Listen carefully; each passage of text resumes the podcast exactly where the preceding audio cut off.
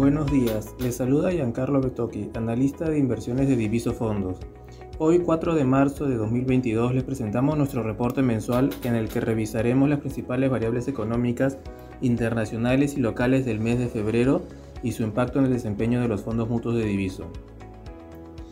En cuanto a Estados Unidos, la inflación general para enero fue del 7.5% interanual, muy por encima de las expectativas. Mirando más de cerca los detalles, el repunte en el gasto del consumidor se tradujo en el alza de la inflación y tanto la inflación de los bienes básicos como la de servicios aumentaron su contribución al número general, lo que sugiere que las presiones inflacionarias subyacentes continúan aumentando. El informe de empleos de enero fue saludable a pesar de las preocupaciones de que los cierres de negocios relacionados con Omicron generarían un crecimiento deficiente del empleo. Las empresas estadounidenses registraron un crecimiento de las ganancias de más del 30% interanual frente a las expectativas del 20%. A pesar de esto, la preocupación por la situación en Ucrania y una política monetaria estricta dañaron los mercados de valores y el Standard Poor's 500 cayó un 3% en febrero. Los bonos del Tesoro estadounidense cayeron un 0.7%. En cuanto a las tensiones Rusia-Ucrania, la evolución del conflicto sigue siendo incierta. En esta etapa, el impacto económico más claro en los mercados desarrollados es a través de los precios de los alimentos y la energía. Rusia es un importante exportador de materias primas, representa el 13% de la producción mundial de petróleo crudo, el 17% de la producción de gas natural y casi una décima parte del suministro mundial de trigo. El petróleo Brent cerró el mes a 100 dólares el barril y los precios del gas natural europeo subieron un 15% en febrero. Los precios más altos de la energía podrían impulsar una inflación más alta o al menos más persistente, lo que reduciría los ingresos de los hogares. Todavía no está del todo claro si los bancos centrales reaccionan ante el aumento de los precios de la energía aumentando la magnitud o la velocidad de las subidas de los tipos de interés para combatir la inflación o reduciendo el ritmo de ajuste para apoyar la economía. La respuesta dependerá de la medida en que los precios más altos de la energía frenen el crecimiento. En Europa, si se interrumpen las exportaciones de materias primas rusas, tendría un impacto significativo en la Unión Europea. Alrededor de una cuarta parte de sus importaciones de petróleo crudo y el 40% de sus importaciones de gas natural provienen de Rusia. Las encuestas empresariales como el índice compuesto de gerentes de compras de la zona euro indicaron una aceleración en el impulso económico en Europa. La inflación general de la zona euro alcanzó el 5.1% interanual, su nivel más alto registrado.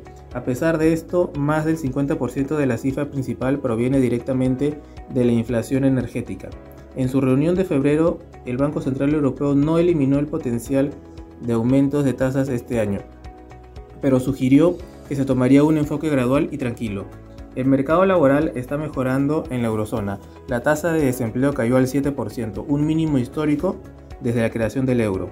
Si bien se espera que aumente el crecimiento de los salarios en la eurozona, los datos, los datos recientes muestran que los salarios negociados fueron solo un 1.5% más altos en el cuarto trimestre de 2021 en relación con el año anterior, por detrás de Estados Unidos y el Reino Unido. A nivel local en Perú, la actividad económica registró en diciembre un aumento de 1.72%. Esta actividad económica durante los últimos 12 meses, enero 2021 a diciembre 2021, presentó un aumento de 13.31%. Los sectores que registraron un mayor crecimiento en el mes de diciembre en puntos porcentuales han sido el sector alojamiento y restaurantes 0.74, otros servicios 0.74, agropecuario 0.43, transporte y almacenamiento 0.41 y comercio 0.30. Los sectores que presentaron aportes negativos en el mes de diciembre en puntos porcentuales han sido el sector construcción menos 0.84, minería, hidrocarburos menos 0.72, financiero y seguro y seguros menos 0.52 y pesca menos 0.11.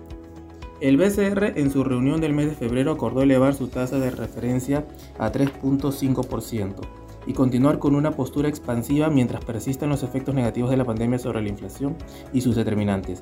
Esta decisión se basa en la estimación que la inflación se mantenga debajo del rango meta debido a que la actividad económica se mantendrá aún por debajo de su nivel potencial en el horizonte de proyección.